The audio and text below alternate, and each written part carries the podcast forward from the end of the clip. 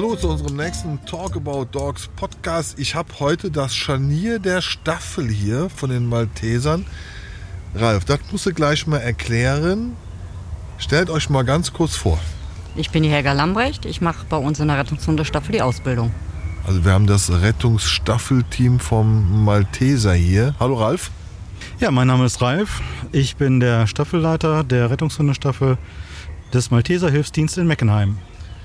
Rettungsstaffel und Mentrailer. Ich glaube, das wird oft verwechselt. Sag mir mal kurz den Unterschied. Der Unterschied ist, dass der Mantrailer einen Geruchsstoff bekommt, ähm, eine Haarbürste, ein Kleidungsstück, irgendwas von einer speziell vermissten Person. Der sucht auch nur diese eine spezielle Person. Der Mantrailer ist in der Regel im Stadtbereich zu Hause. Ähm, Unsere Flächensuchhunde arbeiten ohne Geruchsstoff. Die suchen keine spezifische Person, die suchen einen Menschen allgemein und sie eruieren, dass das ihre vermisste Person ist an der Körperhaltung. Das heißt, der Mensch bewegt sich nicht aufrecht stehend, normal spazierend gehend im Gelände auf Wegen, sondern der ist irgendwo im Unterholz, der liegt, der sitzt, der hockt, der kauert. Der hat eine unnatürliche Haltung. Ähm, und daran machen unsere Hunde fest, dass es ihre vermisste Person ist. Hab verstanden. Die Zuhörer auch. Ralf, Scharnier, deine Frau, das Scharnier, erzähl mal kurz. Mit dem Scharnier der Staffel meine ich, dass sie das Bindeglied ist.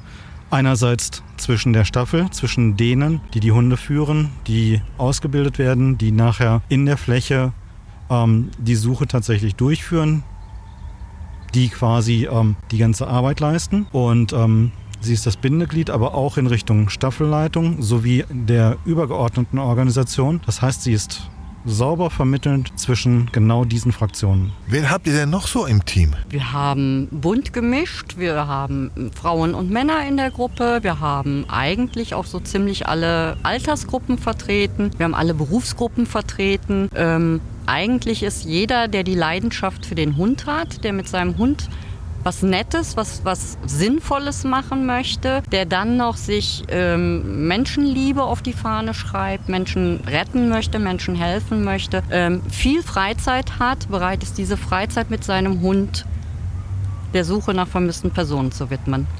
Menschen helfen. Seid ihr denn auch klassisch im Rettungsdienst unterwegs? Wir sind dem Katastrophenschutz zugeordnet, das ist richtig, aber wir sind komplett ehrenamtlich unterwegs. Rettungshundestaffeln arbeiten in der Regel ehrenamtlich. Also das ist also kein Job, sondern eher so Hobby und Berufung. Und wie viel Zeit braucht man denn? Das ist ja nicht mal gerade so nebenbei gemacht, oder?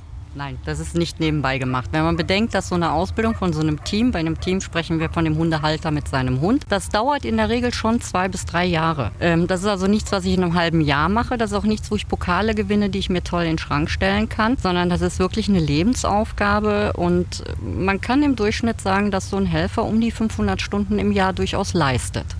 Okay, 500 Stunden ist ja gar eine kleine Kleinigkeit. Das ist ja schon. Das ist wie ein zweiter Job.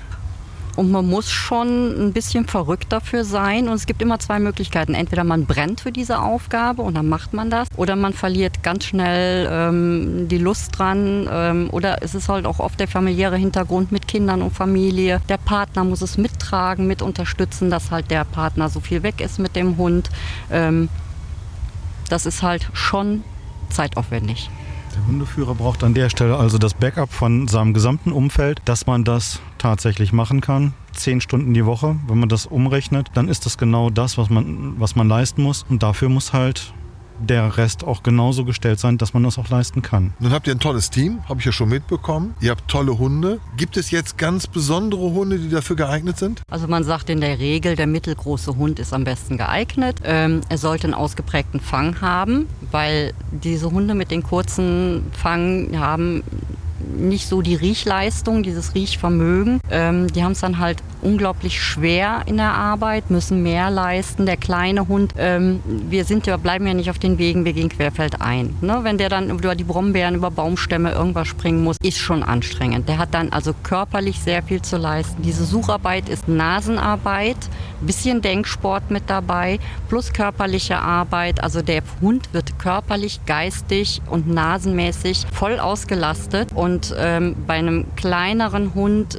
die geraten dann halt schon mal ganz schnell schnell an ihre Grenzen. Ähm, der zu große Hund, äh, da wird es dann halt körperlich schwierig mit der Springerei, mit den Gelenken, mit den Knochen. Ähm, wir arbeiten natürlich tierschutzgerecht und deshalb sagen wir der mittelgroße Hund mit einem, mit einem normal ausgebildeten Fang. Wie lange müsst ihr denn oder wie oft trainieren mit den Hunden, damit die irgendwann mal ein gutes Ergebnis erzielen? Wir trainieren in der Regel mittwochs und sonntags. Mittwochs zwei Stunden.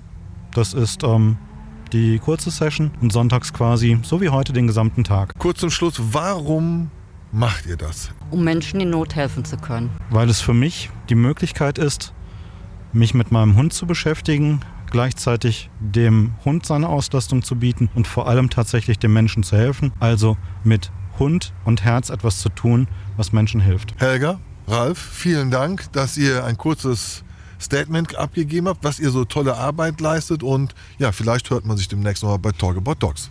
Gerne. Sehr, sehr gern. Vielen Dank. Diesen Podcast haben wir im Outback am Nürburgring am 10. Juli 2022 aufgenommen. Die Kontaktdaten von der Rettungshundestaffel Malteser Hilfdienst e.V. Meckenheim habe ich hier unten in der Beschreibung erwähnt. Danke, dass ihr wieder reingehört habt.